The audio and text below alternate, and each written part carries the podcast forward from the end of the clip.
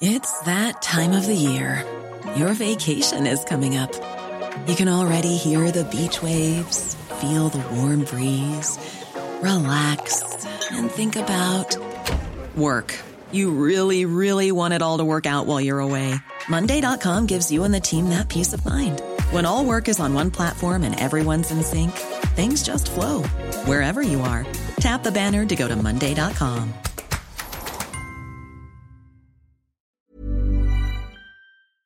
BetMGM is pitching baseball fans a chance to swing for the fences. Register using code CHAMPION200 and win $200 in free bets when you place a $10 moneyline wager on any Major League Baseball game and either team hits a home run, regardless of your bet's outcome. Enjoy baseball like never before with BetMGM's daily promotions at your fingertips all season long. Download the app or go to BetMGM.com and use code CHAMPION200 to win $200 when you bet 10 bucks on an MLB game and either team hits a home run. Sign up today and find out why nothing beats a win at the King of Sportsbooks. Major League Baseball trademarks used with permission. Visit BetMGM.com for terms and conditions. Must be 21 years of age or older to wager. Virginia only. New customer offer. All promotions are subject to qualification and eligibility requirements. Rewards issued as non withdrawable free bets or site credit. Free bets expire seven days from issuance. Please gamble responsibly. Gambling problem? Call 1 888 532 3500. There's never been a better time to find out why BetMGM is the king of sportsbooks. Download the BetMGM app and place a $10 moneyline wager on any NBA playoff game. If either team hits a three pointer in the game, you'll win $200 in free bets.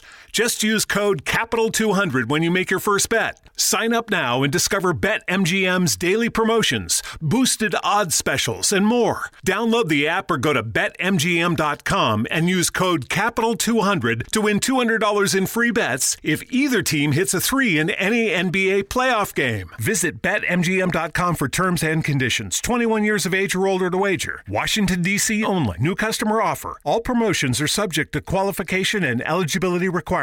Rewards issued as non withdrawable free bets or site credit. Free bets expire seven days from issuance. Please gamble responsibly. Gambling problem? Call 1 800 522 4700.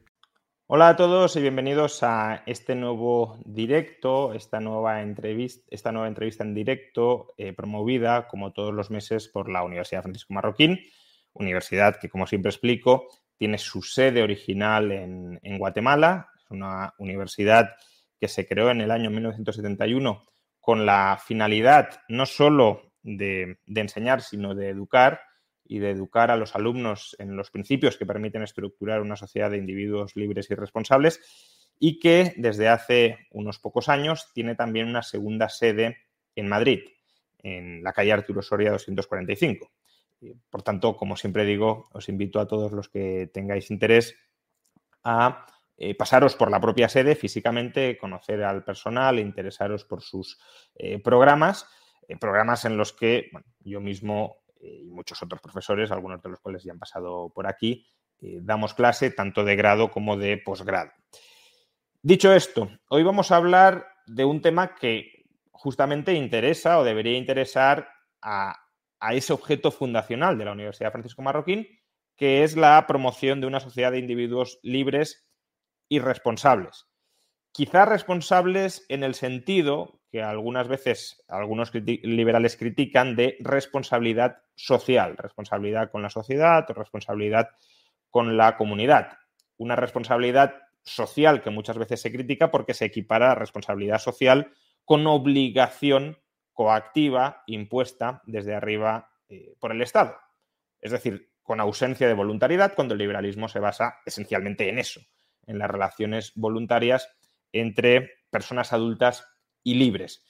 Pero claro, precisamente entre personas adultas y libres, esa responsabilidad social puede emerger de cada uno voluntariamente. Y vamos, precisamente, como decía, a hablar, eh, a hablar sobre este tema. Eh, vamos a hablar además con eh, una persona que está especialmente cualificada para hablarnos de esto, que es eh, Pablo Melchor, presidente y, y, director de Ayuda Efectiva, una fundación que, bueno, ahora él mismo nos explicará no solo su objeto, sino la filosofía general dentro de la que se inserta esta fundación. Pero es una fundación que, como su nombre indica, pues está orientada a la ayuda a terceros, pero una ayuda que sea a su vez efectiva. Buenas noches, Pablo, y bienvenido al canal. Buenas noches, Juan Ramón. Nada, encantado de estar aquí.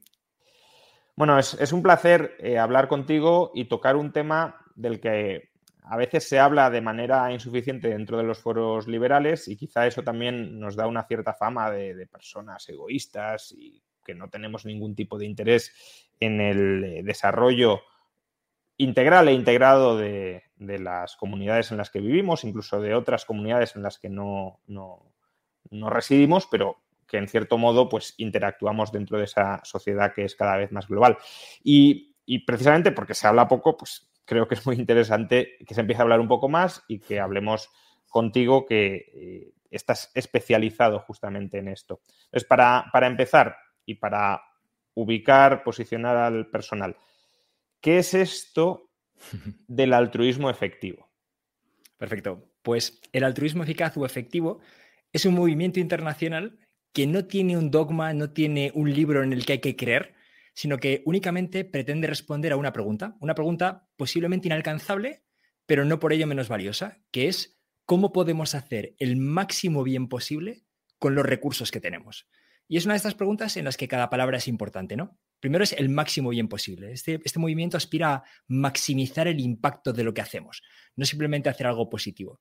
Y en segundo lugar, tiene un elemento totalmente práctico, que es el de con los recursos que tenemos, ¿vale? Esto no pretende ser una teoría eh, que no baje la práctica, sino que pretende ser un movimiento con ejecución, en el que hay puesta en práctica de esas ideas para aprender. Y la otra característica esencial para mí y que es bastante ajena al mundo de la ayuda o el altruismo es que las herramientas para alcanzar ese objetivo de aspirar al máximo bien posible son la razón y la evidencia. Entonces, es el uso de la razón y la evidencia para intentar averiguar cómo podemos ayudar a los demás con el máximo impacto posible. Es decir, en parte incorporáis herramientas de análisis económico a em, la gestión de la ayuda y le ponéis, como decías, más razón y menos emoción, que muchas veces parece que basta con dar y en general alcanzaremos la paz mundial y terminaremos con todos los problemas, cuando ni siquiera pretendéis acabar con todos los problemas, sino solo con algunos muy concretos, ¿no? Eh, exacto. A ver, la idea, bueno, hay, muchos temas, ¿vale? Realmente en, cada palabra que dices hay muchas, muchas posibles líneas, ¿vale? Em, empiezo casi por la última, la de acabar con los problemas y a veces tendemos a pensar que si no podemos acabar con un problema, no merece la pena dedicarle ni un segundo. Y es algo absolutamente absurdo, ¿no? Eh, si yo tengo una enfermedad que me provoca dolores terribles 10 veces al día y lo puedes reducir a una vez al día, para mí el valor de esa reducción es tremenda, ¿no? Entonces, la clave no es si podemos eliminar los problemas. La pregunta importante es, ¿podemos hacer avances en esos problemas? Y todos, ¿no? Porque a veces también decimos, si no se pueden acabar todos los problemas, pues no vale la pena Exacto. ninguno. Exacto, el mundo es un desastre, entonces lo mejor es no hacer nada, ¿no? Es una conclusión que yo evidentemente discuto. Y, respecto a qué problemas atacar, verdaderamente aquí hay, hay, un ángulo filosófico, hay un ángulo económico, pero lo que tienen en común los dos casi es la idea de que tenemos que priorizar, ¿vale? Eh, tener 17 objetivos de desarrollo sostenible que vamos a alcanzar es algo que evidentemente no tiene demasiado sentido, ¿vale? Es aspiracional, pero en la práctica la priorización es clave. Nuestros recursos son escasos y deberíamos empezar por aquellos problemas en los que podemos hacer un mayor avance, ¿vale? Y esto ya es radicalmente diferente a cómo solemos pensar en la ayuda. Pensamos, vamos a donar a la causa que nos importa, ¿vale? Oye, Ucrania, Ucrania nos importa, nos importa porque están las noticias, pero la pregunta importante realmente no es, o no es solo si la causa nos importa, sino es, oye, de entre las causas que nos importan, en cuáles podemos conseguir un mayor avance con los recursos que tenemos. ¿no? Y ahí es donde pasamos de, un planteamiento un poco buenista de la ayuda a un planteamiento en el que nos guiamos por el resultado de nuestra ayuda. ¿vale? El protagonista no es quién ayuda y cómo se siente, ese enfoque emocional del, que tú hablabas, sino que el protagonista debe ser quien recibe la ayuda y hasta qué punto le ayudamos. Pues si te parece, vamos a analizar esa doble perspectiva eh, filosófica y económica a la hora de afrontar la ayuda a terceros. Que, por cierto, antes de, pasar, ¿esos terceros quiénes son? Es decir, ¿es, gente del tercer mundo? ¿Es gente eh, de España que lo esté pasando mal? ¿A quién exactamente se dirige la ayuda? Vale, esta pregunta es interesante.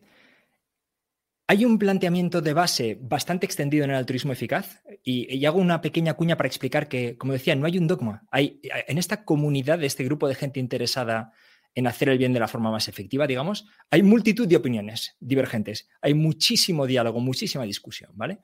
Pero hay un concepto generalmente bastante aceptado, que es que el valor de una vida humana es el mismo en cualquier lugar del mundo. Que porque hayas nacido en Cuenca, tu valor para mí no debería ser superior a si has nacido en Malawi. Entonces, partiendo de esta premisa, ¿vale? Que alguien puede perfectamente discutirla filosóficamente, yo para mí personalmente es importante, buscamos dónde podemos ayudar más. Y pues casi irremediablemente encontramos que donde podemos ayudar más es donde no hay nada, es donde los recursos adicionales, cada, cada euro marginalmente aportado, tiene un impacto muy, muy, muy superior respecto a un país ya con un estado del bienestar desarrollado como puede ser España. ¿no? Entonces, al final trabajamos fundamentalmente en África subsahariana o el sur de Asia. Muy bien, pues aclarado esto, que además, bueno, yo creo que entronca bastante bien con algunas críticas que, hacemos los liberales precisamente al estado de bienestar, ¿no? Se nos dice, bueno, el estado de bienestar es para conseguir eh, redistribuir la renta entre quienes lo necesitan. Bueno, si fuera así, toda la renta se redistribuiría hacia el tercer mundo, ¿no? De modo que eh, muchas veces se nos vende el estado de bienestar como altruismo puro y tiene bastante de egoísmo nacionalista, porque si no, efectivamente, bueno, pues recortaríamos muchísimo la educación y la sanidad en España, que no está mal del todo, y la trasladaríamos allí donde sí está fatal, que es algunas de las zonas donde tú mencionas. Pero vamos a, analizar, como decía, desde una perspectiva más, más, filosófica, por un lado, y económica, por otro, las dos partes del, altruismo y la eficacia o la efectividad. Primero, empecemos por el altruismo. Eh, uno podría decir, desde una óptica filosófica general, el altruismo es, incompatible con el capitalismo. El capitalismo se basa en un objetivo que es el ánimo de lucro, es maximizar la ganancia, es buscar mi interés personal eh, a través del interés de los demás, pero por tanto ahí hay una reciprocidad tú ganas porque yo gano, pero si yo no gano, a mí no me interesa tratar, relacionarme contigo. La mano invisible de Adam Smith es esto, es cómo buscando el interés personal beneficiamos a los demás, pero si no hay interés personal no les beneficiamos. Entonces, no hay como una especie de, choque entre la motivación del altruismo y el propósito, la teleología de fondo del capitalismo? A ver, yo creo que depende un poco de hasta dónde pretendemos que, que los que los modelos teóricos sean una respuesta a todo, ¿no? O sea, el capitalismo tiene que estructurar todos los aspectos sociales o el liberalismo tiene que ser el fin último. En mi opinión no es así. En mi opinión, la libertad individual es, por ejemplo, el punto de partida, ¿no? Si, si tenemos una sociedad en la que hemos respetado las libertades individuales, tenemos el terreno del que pueden emerger muchísimas cosas tremendamente valiosas. La competencia, la innovación. El capitalismo lo que ha demostrado es, con sus imperfecciones, que no podemos negarlas, ¿no? Y, muchos problemas de, pobre ejecución o ejecución corrupta de, lo que podría ser el capitalismo, al final ha generado una explosión de riqueza incomparable con, toda con todo lo que haya precedido en la historia de la humanidad, ¿no? Entonces, claramente el capitalismo es una maquinaria de generación de riqueza, en términos generales y, como decía, con sus problemas. Que esa maquinaria sea especialmente efectiva en la generación de riqueza en mi opinión, no excluye que haya hueco para el altruismo. ¿vale? ¿Por qué? Pues primero, porque el terreno de partida no es el mismo. ¿vale? Em, si, partimos de algo interesante como, por ejemplo, la idea del velo de la ignorancia, ¿no? Eh, el mundo sería justo si puedo nacer en cualquier posición, en, lugar en cualquier lugar del mundo y me da exactamente igual, ¿no? Evidentemente las cosas no son así. Entonces, si yo he tenido la suerte de... Thank you. You're welcome, sweetie. Have a good day. The demand for healthcare professionals who deliver both comfort and critical care is growing. FindNursingSchools.com connected me with an accelerated Bachelor's of Nursing degree program in my area with expanded capacity so I could complete the program in 16 months. Now I'm on the path to an in demand career that offers job stability, flexible schedules, competitive pay, and the choice of where to work. Visit FindNursingSchools.com to begin your journey today. Eh, haber nacido en un país tan rico como España Eh, creo que es perfectamente compatible dedicarme a actividad profesional, a enriquecerme legítimamente creando valor para la sociedad y al mismo tiempo decidir voluntariamente que quiero dedicar una parte de esa riqueza a ayudar a gente que no ha tenido la misma suerte de empezar en un punto de partida tan elevado como el mío. Entonces, yo realmente no creo que exista esta incompatibilidad. Lo que surgen son preguntas. Eh, el capitalismo eh, o el mercado en general, ¿no? Lo que, lo que hace muy bien es alinear incentivos, dar señales de información con los precios. Y el tema es que cuando vamos a ayudar a otros, nos faltan muchos estos elementos y tenemos que buscar posiblemente cómo, cómo sustituirlos por cosas que nos acerquen a la efectividad, ¿no? Sin, sin caer en ese emocionalismo del que hablábamos al principio. Pero vamos, yo personalmente no veo la incompatibilidad. Sí, yo, bueno, por, dar también mi, opinión personal, ¿no? En, para que sea más una conversación que una entrevista unilateral. Sí, sí, me interesa. Em, el, capitalismo es un sistema que, como dices, maximiza la generación de riqueza, pero la maximiza para, para quienes eh, cooperen productivamente dentro del sistema. El problema es que puede haber personas que por razones que incluso no sean responsabilidad suya, queden excluidos de la capacidad de cooperar con terceros. Eh, una persona puede estar incapacitada de nacimiento, por ejemplo, y no tener, por tanto, la opción de cooperar con otros. Y ya digo, el capitalismo te enriquece si puedes cooperar y cuanto más y mejor cooperes con otros, pero claro, si no puedes cooperar, pues no puedes acceder a la riqueza del capitalismo. O también puede haber gente que no esté incapacitada personalmente, pero sí eh, esté en un entorno, como decías, de incapacidad social para generar riqueza, porque haya unas instituciones que en lugar de alinear los incentivos, respetar los derechos y promover, por tanto, la, creación de riqueza y la cooperación social, lo destruyen, lo arrasan. Entonces, claro, esas personas que están incapacitadas personal o socialmente para cooperar con terceros y enriquecerse a través del mercado, ¿qué respuesta se les da? Y si la única respuesta es que el capitalismo, o el liberalismo más en general, ¿no? porque el, capitalismo es el, modelo económico, el, modelo más refinado económico del liberalismo, si el liberalismo no tiene otra respuesta que decir, pues ahí se quedan... Eh, bueno, va a tender a surgir, queramos o no, un mecanismo de redistribución coactiva para ayudar a esas personas, que es el, estado de bienestar, la ayuda estatal al tercer mundo, y por eso sí, creo que es muy positivo y muy necesario que la gente tome responsabilidad no solo sobre su vida, sino también sobre eh, la, protección, el cuidado dentro de la comunidad y dentro de la sociedad global de aquellas personas que eh, efectivamente no pueden, no pueden cooperar productivamente con los demás.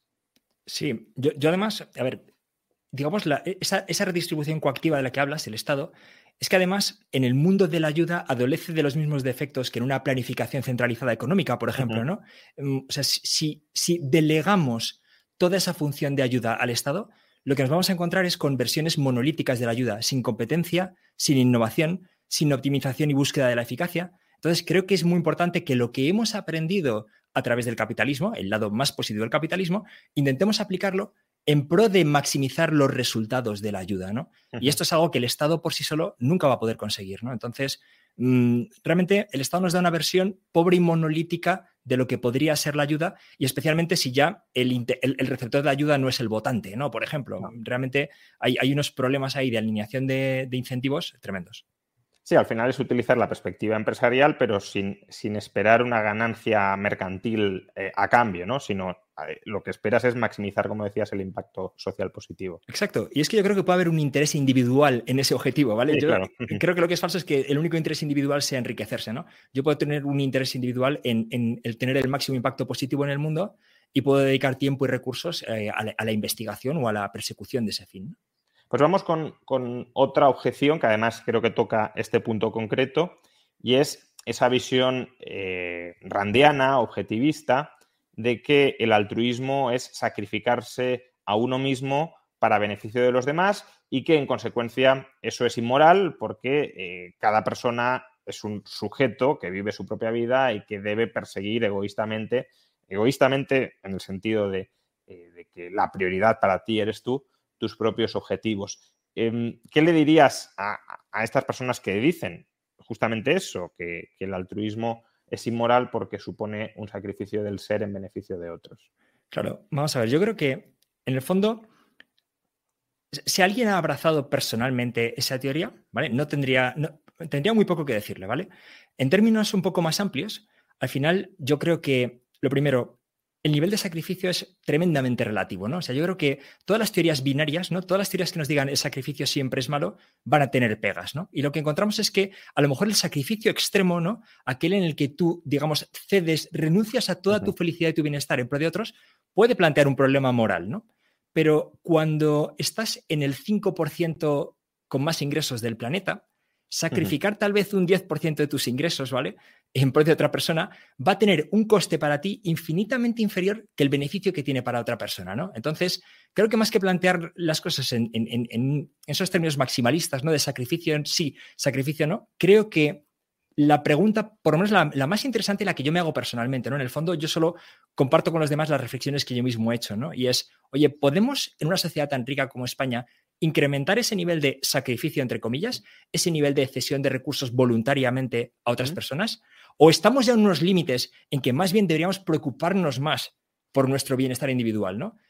Para mí, claramente, la respuesta es que tenemos mucho margen para hacer más por otros sin que para nosotros signifique un, sacrificio significativo. Sí, bueno, por, complementar, eh, no es solo un problema moral, ¿no? Evolutivamente, una especie que se despreocupara enteramente de, su propio interés no sería seleccionada evolutivamente para, prosperar, ¿no? Porque básicamente sería objeto de parasitación total por el resto y por tanto se, se, extinguiría. Pero al mismo tiempo, la evolución también tiende a premiar a aquellas especies que son capaces de cooperar entre sí eh, en la competencia o en la selección natural frente a otras, ¿no? Y, por tanto, esa fibra de cohesión social que muchas veces se le critica al capitalismo que está erosionando y que desde mi punto de vista es más bien una erosión de un estado de bienestar que lo que hace es evadir o eliminar la responsabilidad de los individuos con su propia comunidad y sustituirlo por una serie de, relaciones impersonales y burocratizadas, donde mm, además no, existe ni siquiera sentimiento de gratitud entre donante y donatario, sino que se convierte todo en un derecho y por tanto en una exigencia y por tanto en una obligación y en una coacción, pues em, digamos, ese trabajo individual en pos de la comunidad también incrementa la cohesión y por tanto la adaptabilidad, si lo queremos, de esas comunidades en el entorno.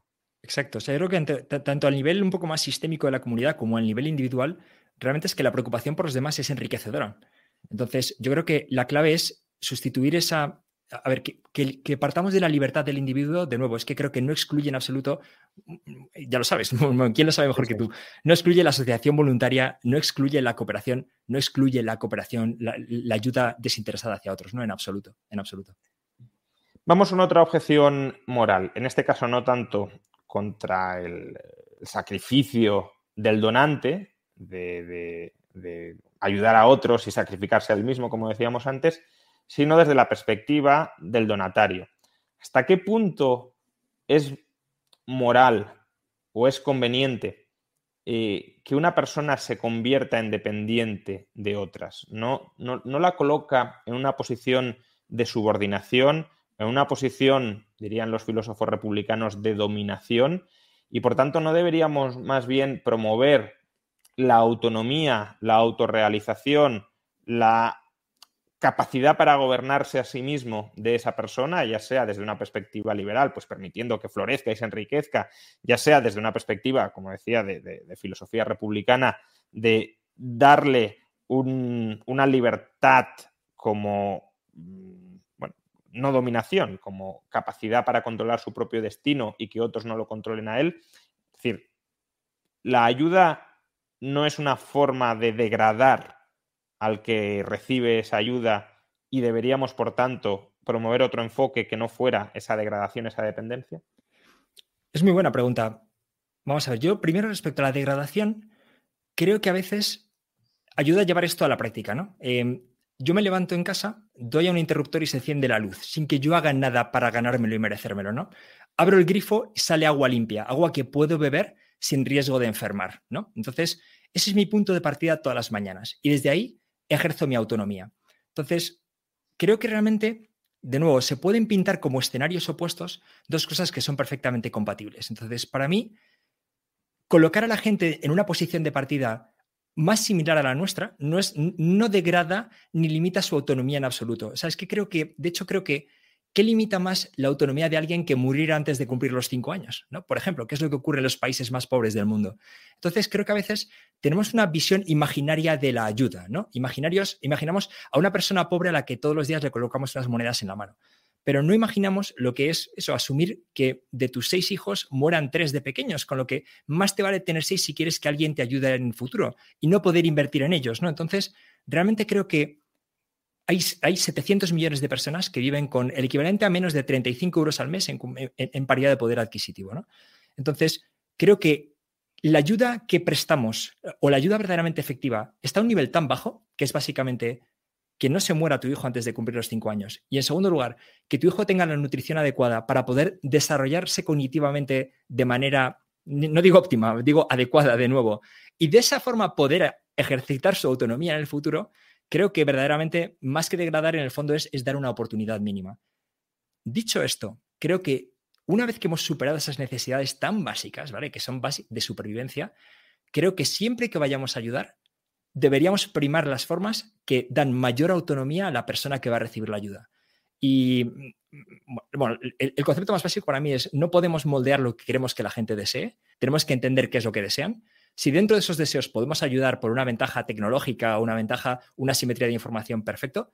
Y dentro de cualquier, lo que llaman en jerga del sector intervención, siempre deberíamos primar aquellas que den autonomía a las personas para elegir su propio camino.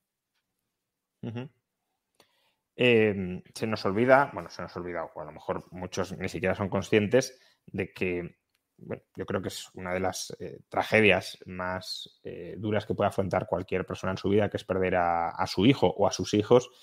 Eh, pues esa era la situación en la que se encontraba todo el mundo, incluida Europa, a principios del siglo XIX, la, mortalidad infantil superaba el 40%, es decir, prácticamente uno de cada dos hijos que tenía una mujer morían.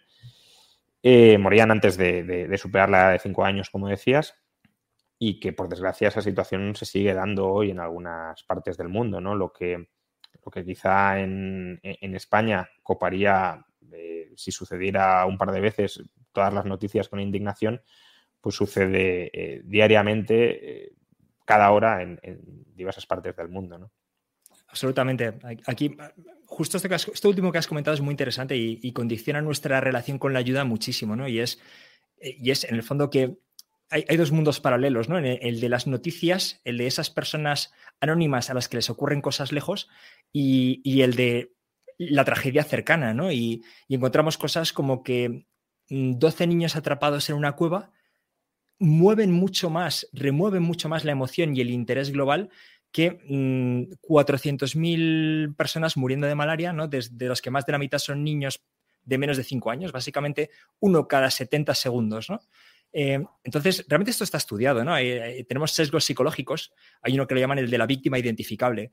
Y, esto es uno de los motivos por los que creo que tanto tú como yo podemos haber sido en cierta medida críticos con la emoción, ¿no? Y es que la emoción nos, no, muchas veces no es lo que nos lleva a tomar mejores decisiones.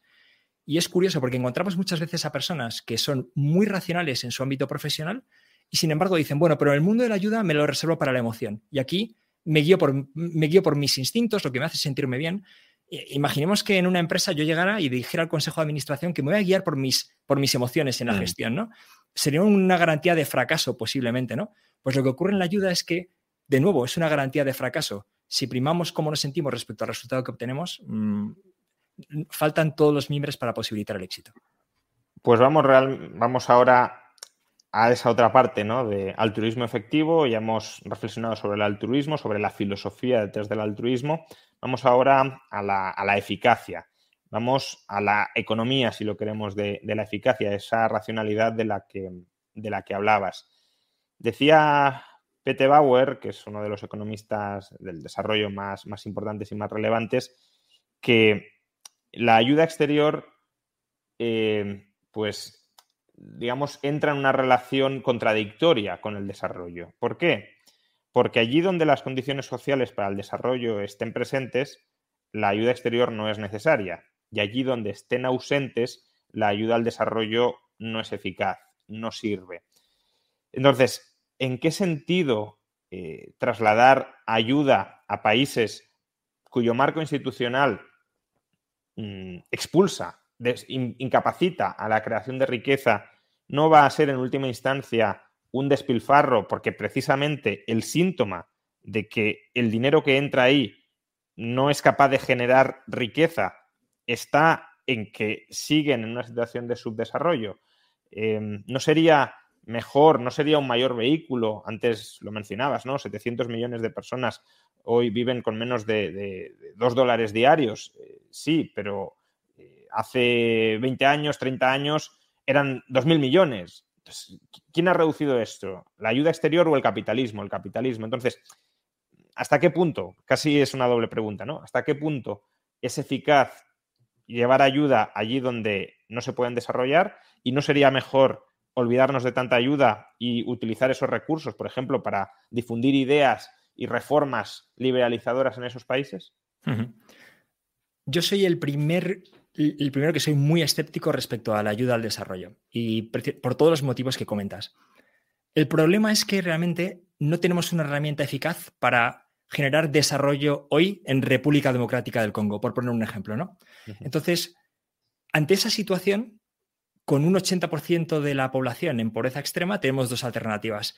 Olvidarnos de ellos, porque no tenemos la palanca para acelerar el desarrollo, que sería esa buena solución que ha sacado a millones de personas de la pobreza, o plantearnos si hay formas efectivas de ayudar no al gobierno de turno de cualquiera de estos países, sino a las personas que viven en pobreza extrema para que tengan la capacidad de ayudarse a sí mismos en el futuro, ¿no? Entonces yo creo que si nos olvidamos de la ayuda estatal y la ayuda canalizada por los gobiernos y buscamos formas efectivas de ayudar a las personas que viven en pobreza extrema, y eso puede implicar colaborar con gobiernos, pero de formas diferentes, ¿no? O sea, no vamos a dar una subvención de millones, sino que vamos a colaborar en la ejecución de un programa que nosotros mismos vamos a supervisar, podemos encontrar con que hay soluciones intermedias, ¿vale? No van a ser el botón del desarrollo, que podría tener un efecto masivo, pero a lo mejor podemos ayudar a cientos de miles de personas a reducir su sufrimiento, como el que comentabas antes, de, la muerte de, de, un hijo, que es uno de los peores sufrimientos que existen, a desarrollarse cognitivamente o a poder a lo mejor adquirir unos elementos básicos de productividad que puedan cambiar sustancialmente su situación. De nuevo, respetando su autonomía para que cada uno pueda elegir la forma de hacerlo. Entonces, yo lo que creo es que ante lo, que decíamos, ¿no? ante la alternativa de olvidarnos porque no tenemos la palanca o hacer algo de forma efectiva, tal vez a una escala inferior, creo que sin duda merece la pena hacer algo efectivo a una escala inferior, aunque no transformemos el país entero desde arriba hacia abajo. Sería quizás simplificando un poco un informe más micro y parcial, renunciando por tanto al enfoque macro y, global y, definitivo.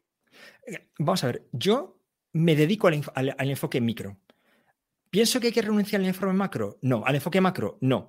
Pero yo personalmente no tengo una herramienta en la que confíe para decir, oye, voy a dedicar mis recursos a esta herramienta porque confío en su éxito. Mientras que en el enfoque micro sí las veo. Entonces, creo que mi ayuda puede conseguir resultados muy reales ayudando a personas concretas. Y por eso me centro en ello. Pero realmente si me dices, yo personalmente voy a dedicar mi tiempo al enfoque macro, me alegraré mucho de que lo estés haciendo, ¿no? Claro. Sí, es que en, economía del desarrollo, digamos que hay una especie de, tragedia o de drama, ¿no? Es decir, eh, sabemos bastante bien cuáles son las características institucionales necesarias para conseguir el desarrollo, la prosperidad, eh, la erradicación de la pobreza, pero no sabemos cómo llegar a esas condiciones necesarias. Sabemos que el capital Quality sleep is essential. That's why the Sleep Number Smart Bed is designed for your ever-evolving sleep needs. Need a bed that's firmer or softer on either side? Helps you sleep at a comfortable temperature? Sleep Number Smart Beds let you individualize your comfort so you sleep better together. JD Power ranks Sleep Number number 1 in customer satisfaction with mattresses purchased in-store. And now, save 50% on the Sleep Number limited edition Smart Bed for a limited time. For JD Power 2023 award information, visit jdpower.com/awards. Only at a Sleep Number store or sleepnumber.com. Even when we're on a budget, we still deserve nice things. Quince is a place to scoop up stunning high-end goods for 50 to 80% less than similar brands. They have buttery soft cashmere sweaters starting at $50, luxurious Italian leather bags, and so much more. Plus, Quince only works with factories that use safe, ethical, and responsible manufacturing. Get the high-end goods you'll love without the high price tag with Quince. Go to quince.com/style for free shipping and 365-day returns. Ever catch yourself eating the same flavorless dinner 3 days in a row, dreaming of something better? Well, HelloFresh is your guilt-free dream come true, baby. It's me, Kiki Palmer. Let's wake up those taste buds with hot, juicy pecan-crusted chicken or garlic butter shrimp scampi. Mm. Hello Fresh. Stop dreaming of all the delicious possibilities and dig in at HelloFresh.com. Let's get this dinner party started.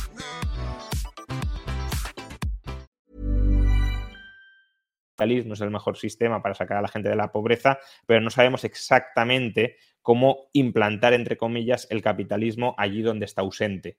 Y, claro, pues como dices, eh, si no sabemos cómo darla con la tecla definitiva, que sería pues eh, instituciones inclusivas, propiedad privada, autonomía contractual, libertad personal, respeto al derecho a la vida, eh, libertad de entrada en los mercados, por tanto ausencia de, cárteles, de oligopolios, de, élites extractivas.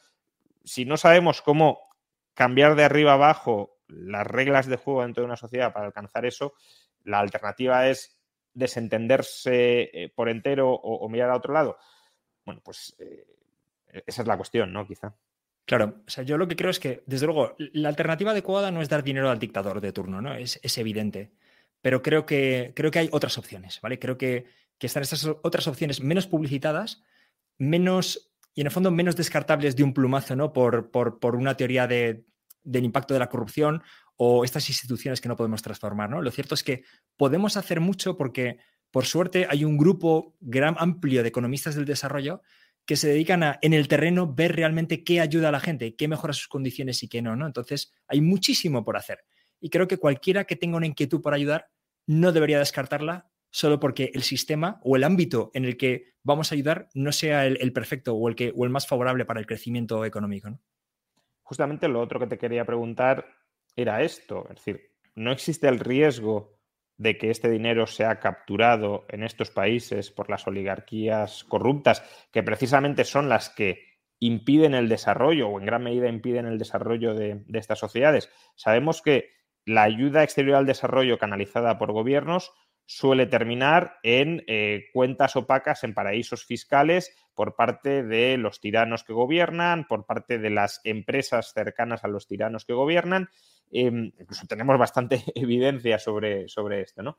¿Qué, ¿Qué blinda a este altruismo eficaz de caer en las mismas redes? Mm, perfecto, también esta es una pregunta clave.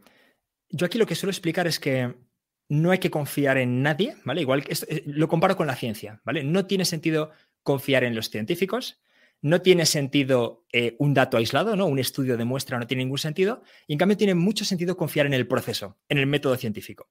Entonces, en el mundo del altruismo eficaz, a mí me ocurre exactamente lo mismo. No es que confíe ciegamente en nadie, sino que confío en el mejor proceso. Y el mejor proceso que he encontrado en, el ámbito de la ayuda humanitaria es el de una organización en Estados Unidos que se llama GiveWell, que básicamente analiza con una metodología, bueno, o con un, nivel de transparencia similar al de lo que en software llamaríamos código abierto. Básicamente todo está sobre la mesa, todo es analizable exteriormente, todo es validable independientemente, digamos, ¿no? Ellos analizan toda la evidencia disponible sobre los programas, hacen pública también toda la información de los implementadores a los que ellos auditan periódicamente y permiten que cada uno haga su propio juicio de valor respecto a la calidad de esa evidencia. Entonces, yo creo que si ponemos los mecanismos adecuados, o sea, Voy a rebobinar un momento. En España creo que tenemos un listón bajísimo para la ayuda, que coloquialmente es que el dinero llegue. Vamos a ver, que el dinero llegue, por supuesto, pero no solo que llegue, que obtenga resultados y además que obtenga resultados al menor coste posible. Eso es lo que debemos exigir y eso es lo que intentamos. ¿no? ¿Cómo hace esto una organización como GiveWell, que es nuestro principal partner, es el partner que nos da la información sobre la que nosotros nos basamos? Pues básicamente eligiendo, lo primero, organizaciones que trabajan de forma transparente, que trabajan en base a evidencia, que se dejan auditar y que comparten toda la información. Y compartir toda la información a veces es compartir cuántas mosquiteras tratadas con insecticida te han robado, ¿vale? Porque vivimos en un mundo complejo, en, el terreno las circunstancias son complejas y ese nivel de transparencia que en otros contextos sería, uy, qué vergüenza que mi donante sepa esto, no se lo voy a decir. En este contexto es esencial, porque queremos averiguar cuál es la efectividad final. En segundo lugar, diferentes personas trabajando en la implementación y en la auditoría. Esencial. No podemos confiar en que quien implementa te dé los mejores datos, pero podemos auditaros nosotros mismos sobre el terreno para comprobar qué ha ocurrido. En tercer lugar, un análisis no de los outputs, no, no, de lo que produce un programa, cuántas mosquiteras he comprado, ese dato es malísimo. Yo lo que quiero comprobar es si un año después las mosquiteras están allí, Quiero ver si en cada choza están las mosquiteras que tenían que estar. Y quiero saber si están en buen uso, no están, han desaparecido. Entonces, creo que poniendo las medidas adecuadas, realmente podemos podemos hacer que las cosas funcionen. Y creo realmente que esto no es muy diferente al mundo empresarial. O sea, en el mundo empresarial podemos tener una gestión nefasta que llevaría a la quiebra y aquí podemos tener una gestión nefasta que llevaría a una quiebra moral o a un fraude o llamémoslo como queramos, ¿no? Pero realmente hay organizaciones centradas en las operaciones que pueden ofrecer garantías y son auditables independientemente de que verdaderamente hacen lo que dicen que van a hacer y que lo hacen además minimizando los costes por persona ayudada. Vamos con, otra vertiente de, la eficacia. Y la eficacia sobre, sobre, el donatario. Antes hemos reflexionado sobre la moralidad, de si estaba bien eh, ayudar a, una tercera persona o eso lo degradaba moralmente, lo subordinaba a nosotros, pero ahora quiero tocar más bien la vertiente, como digo, de, de la eficacia.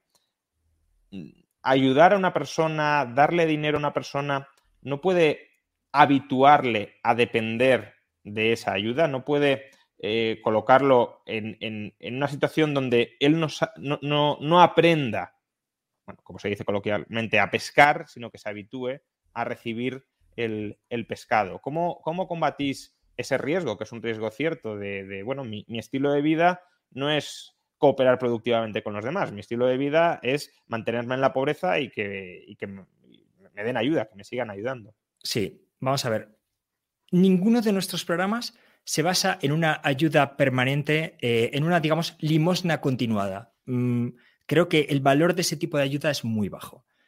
Que nos intentamos centrar en cosas que verdaderamente van a tener un impacto transformador en la vida de la gente. Entonces, lo primero son intervenciones de salud. Y es que parece, entiendo que desde el punto de vista de España cuesta imaginarlo, ¿no? Pero cuando vives en pobreza extrema, las enfermedades te pueden hacer descarrilar con unas consecuencias irreversibles en modos que no imaginamos en España. En España, si estás enfermo, vas al hospital, puedes pasarlo mal, pero vas a salir adelante.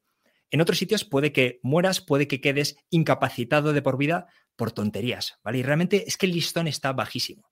Entonces, lo que comentaba al principio, en primer lugar, hay, problemas que matan a los niños de menos de 5 años en, en, números intolerables, en mi opinión, ¿no? Cientos de miles. La malaria, ¿vale?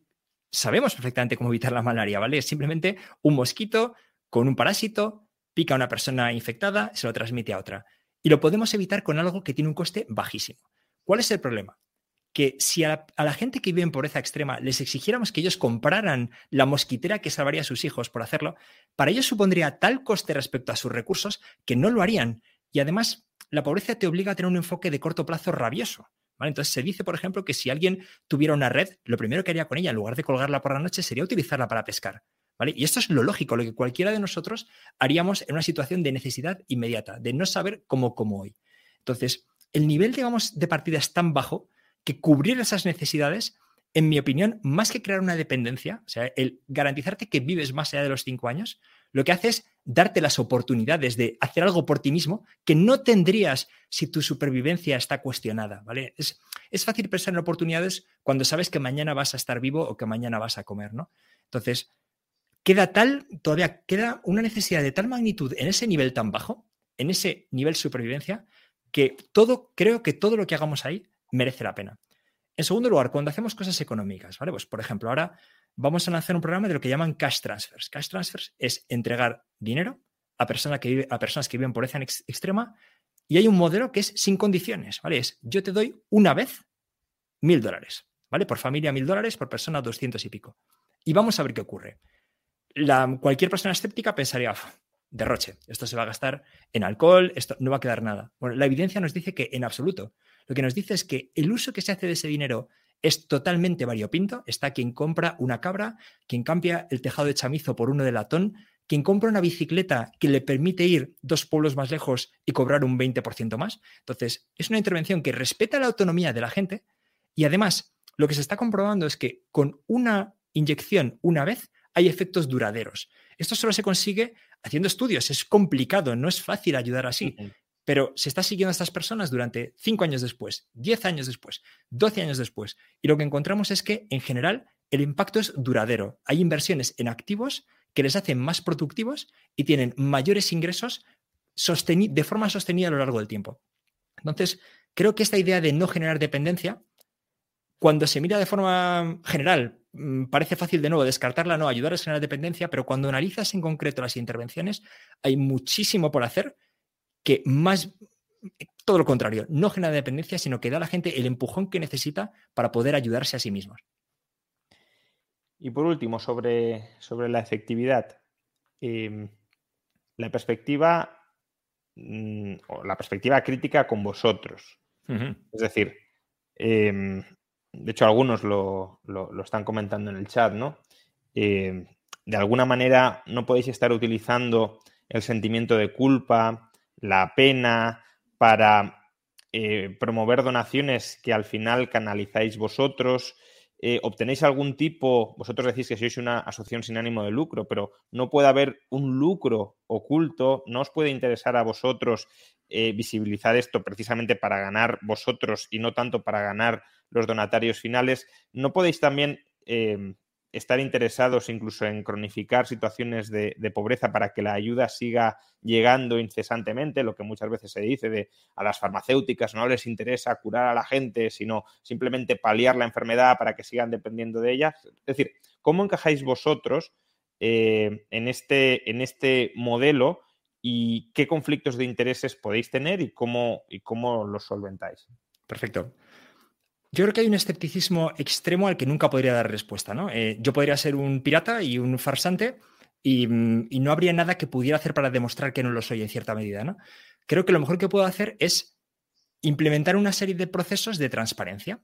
Entonces, en nuestro caso hay un proceso muy claro y es que las donaciones a los programas que financiamos y las donaciones para el sostenimiento de ayuda efectiva son compartimentos estancos. Entonces, básicamente, si tú quieres que el 100% de tu ayuda vaya a uno de los programas que financiamos, ya sea a comprar mosquiteras, a suplementar vitamina va a ir a, ese programa y nada se va a quedar por el camino.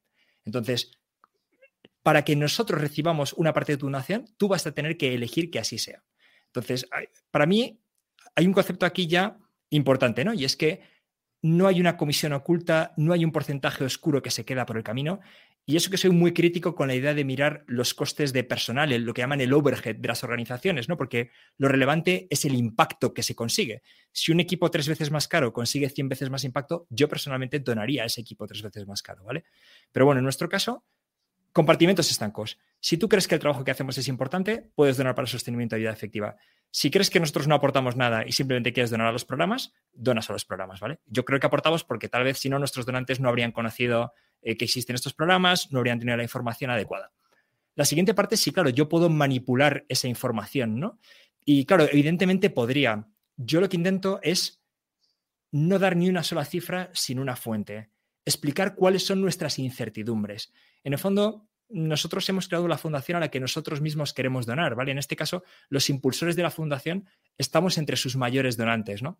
Mm, creo que no podemos hacer más que ser transparentes y explicar con claridad nuestras motivaciones, nuestra contabilidad, digamos, ¿no? nuestro tratamiento de los fondos y nuestras propias incertidumbres. Y a partir de ahí ya dejamos a, la evaluación de cada persona ¿no? si, esto tiene sentido o es, o es un, eh, no sé, algo, indeseable, ¿no? digamos. Em, antes has dicho una frase, algo así como, no confíes en las personas, confía en los procesos. ¿no?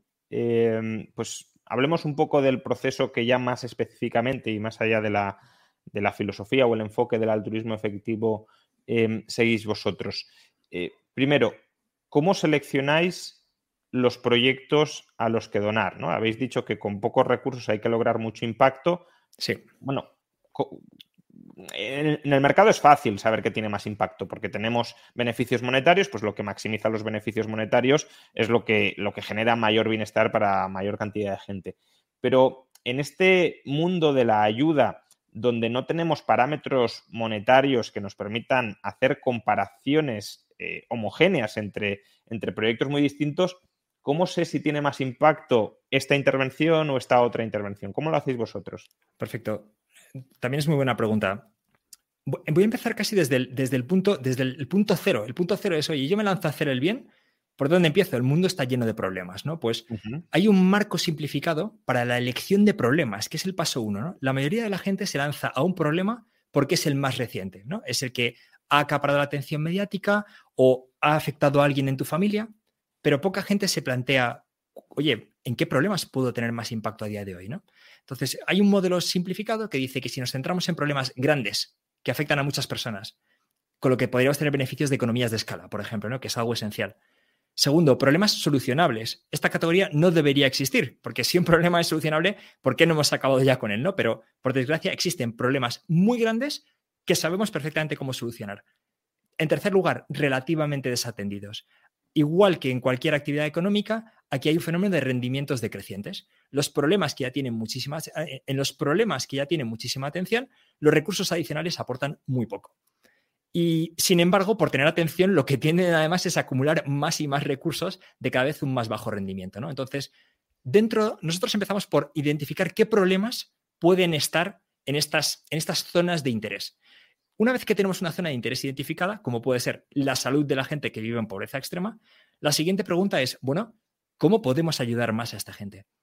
La mayoría, la forma habitual de trabajar es elegir una enfermedad aleatoriamente. Oye, no hay nadie que trabaje en el cáncer X uy, vamos a centrarnos en esta parte. Pero realmente es una forma muy mala de priorizar. Deberíamos empezar primero por saber, oye, ¿en qué cosas sabemos que las intervenciones funcionan? ¿Qué evidencia tenemos? Entonces, hay ya literatura académica muy amplia sobre muchos programas que son especialmente efectivos. Sabemos que funcionan, ¿vale? Que si hago esto, obtengo un resultado X. La siguiente pregunta es, bueno, perfecto, esto funciona. ¿Cuánto cuesta hacerlo?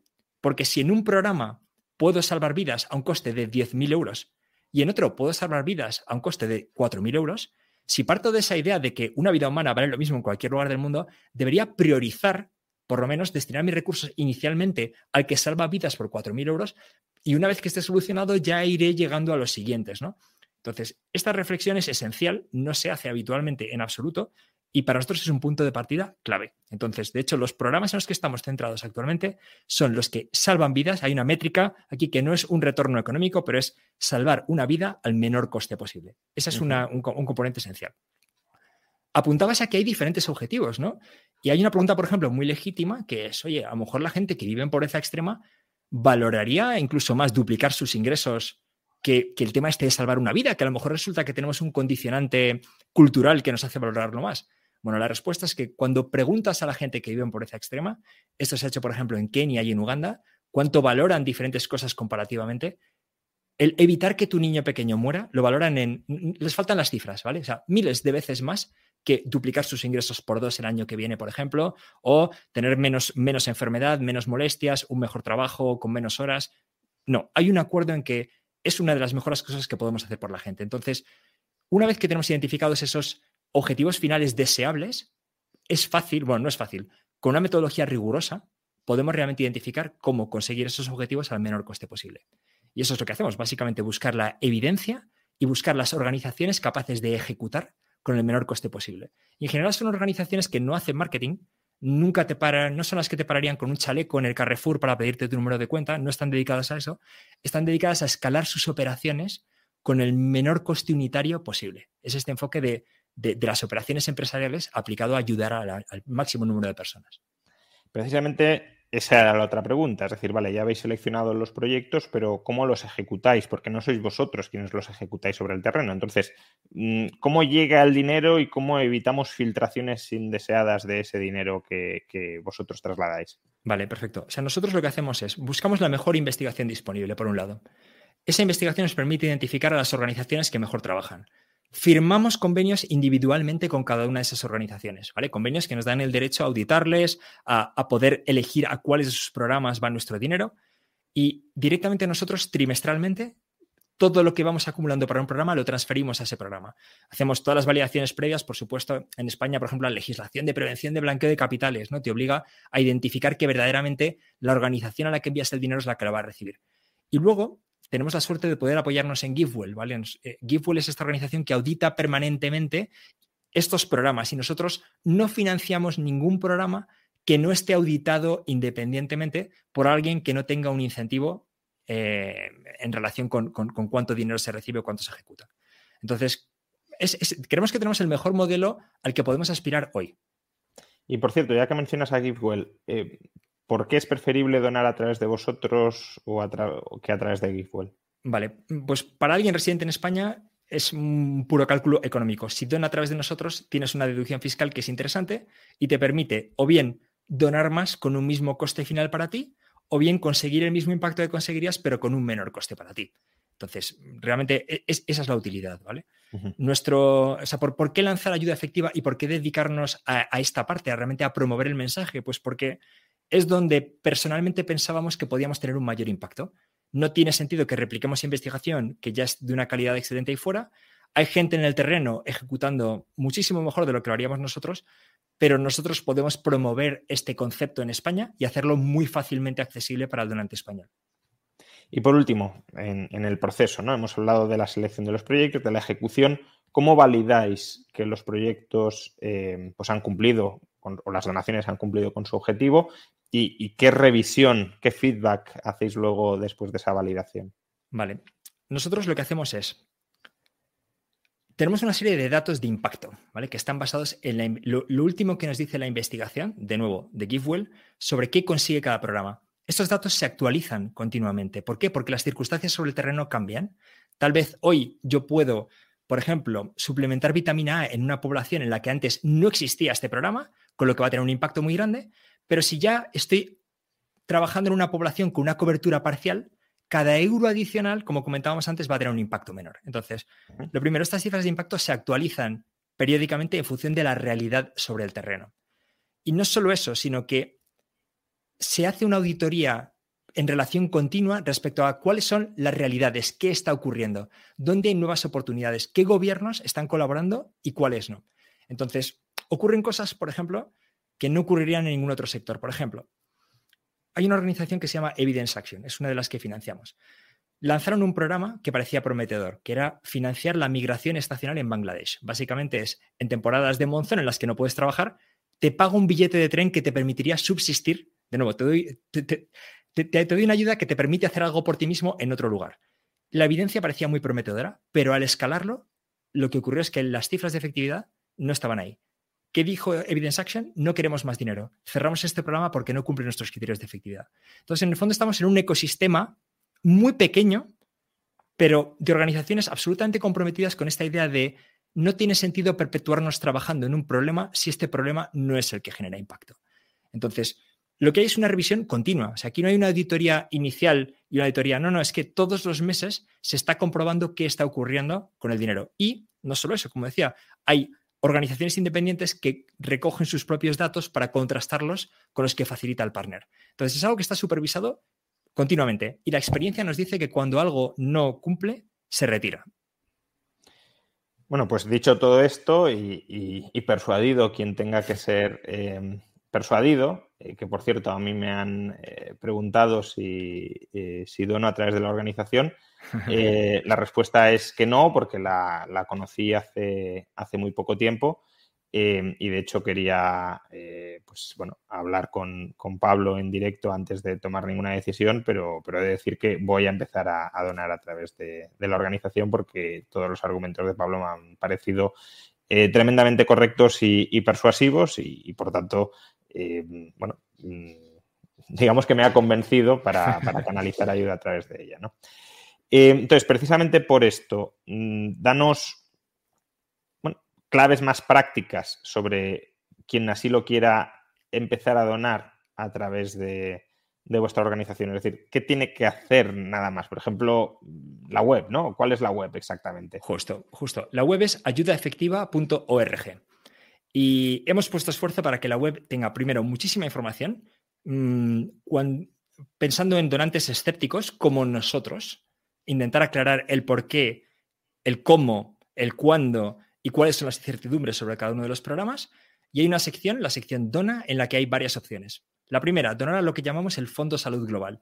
Esto no es más que una forma de diversificar la ayuda. El 100% de lo que se ingresa en este concepto del Fondo de Salud Global se distribuye trimestralmente a los programas más efectivos en cada momento. Por ahora no ha habido actualizaciones, este año habrá alguna actualización porque hay nuevos programas muy prometedores. Y esta es la, la opción que recomendamos al donante que no quiere dedicar el tiempo a entender en detalle cada uno de los programas.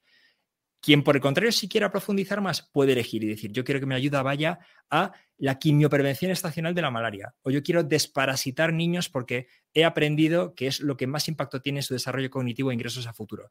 Bueno, damos la opción de elegir. Realmente es muy sencillo. Se puede donar puntualmente, mensualmente, anualmente. Aquí nadie llama nunca para que subas tu cuota. eh, puedes dar de baja tu donación con un clic. O sea, nosotros no buscamos ni persuadir publicitariamente ni enganchar. Mm, lo que intentamos es convencer compartiendo nuestros argumentos. Y en general nuestros donantes son personas muy convencidas y que siguen donando con nosotros a lo largo del tiempo. La otra cosa interesante es que cada donante recibe trimestralmente un informe de impacto. Entonces, tienes un feedback, tienes un feedback de qué es lo que está consiguiendo tu donación.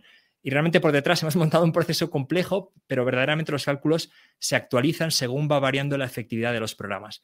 Entonces, es muy interesante comprobar lo que vas consiguiendo de forma acumulada, sobre todo la gente que dona mensualmente, son los que más ven cómo su impacto va creciendo y lo agregamos también a nivel de ayuda efectiva para ver qué es lo que estamos consiguiendo entre todos.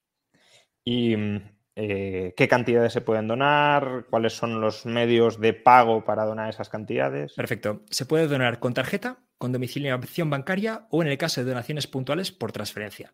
Y digo puntuales porque se puede donar mensual, como decía, mensualmente, anualmente o puntualmente desde 5 euros. Y nosotros tenemos donantes que donan decenas de miles de euros al año y tenemos donantes que se han comprometido a donar un porcentaje de sus ingresos, por ejemplo, y donan cantidades grandes y tenemos estudiantes que, donan esos 5 euros al mes, por ejemplo. Entonces, realmente aquí hay libertad absoluta para elegir con qué importe se quiere colaborar.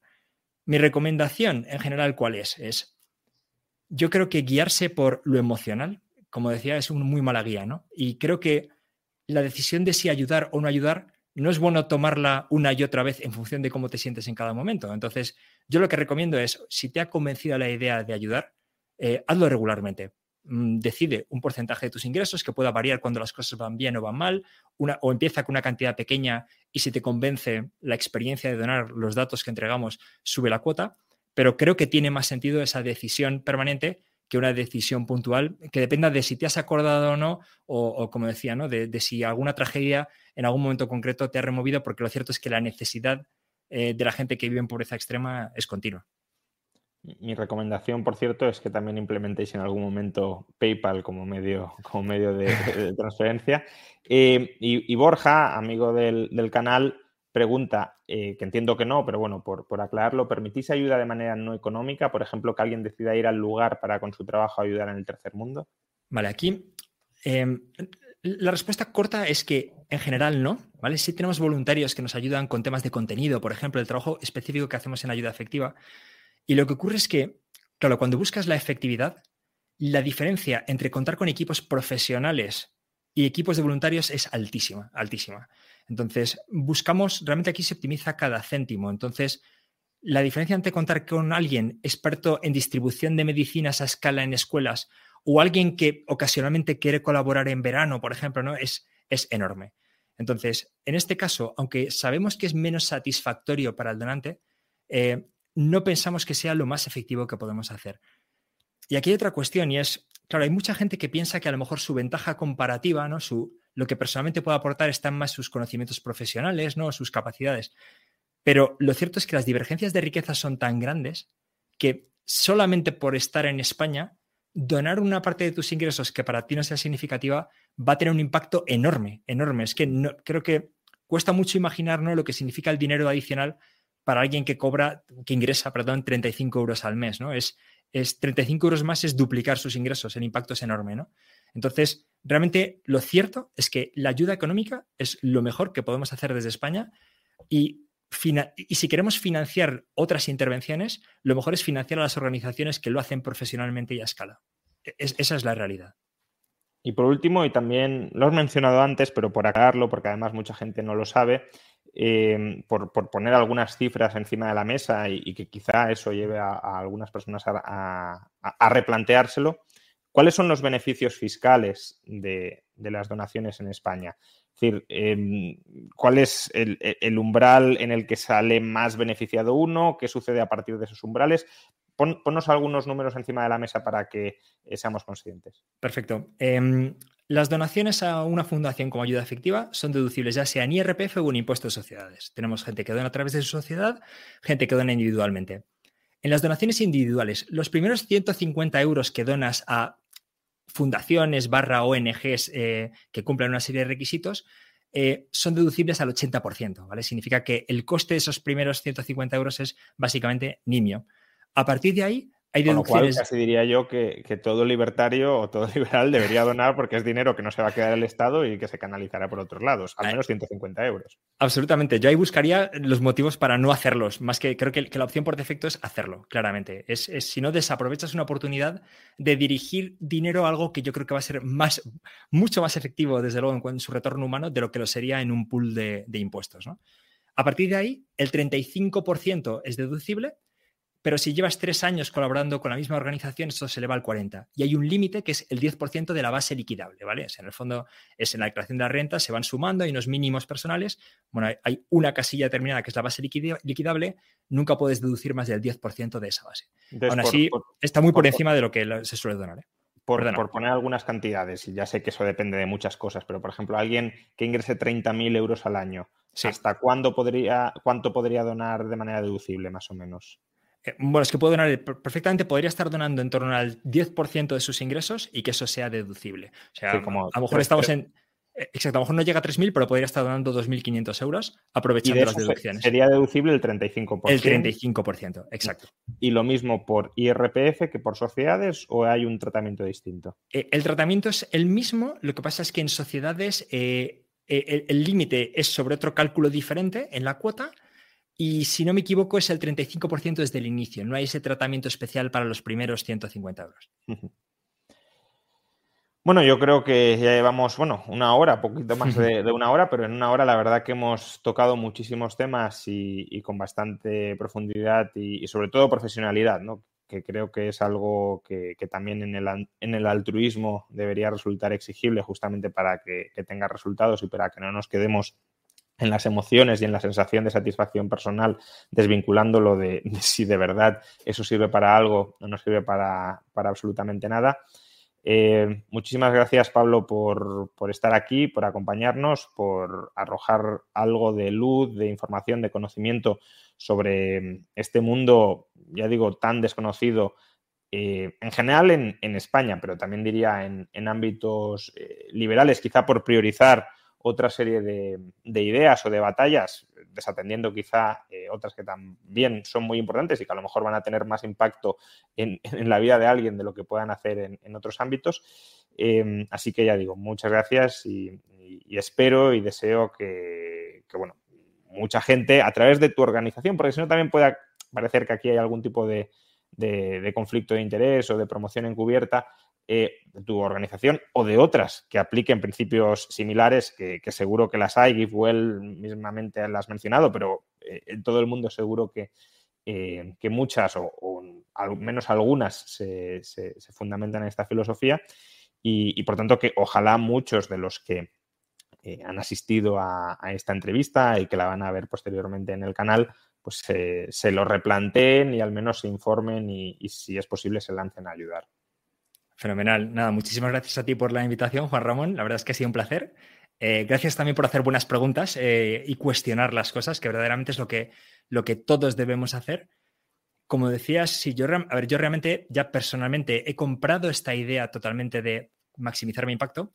Entonces, también yo siempre lo digo, si, alguien quiere hacer una donación significativa y la quiere hacer por fuera de ayuda efectiva, por mi parte, encantado de asesorarle, porque no me importa si mi impacto tiene lugar a través de la organización o por fuera.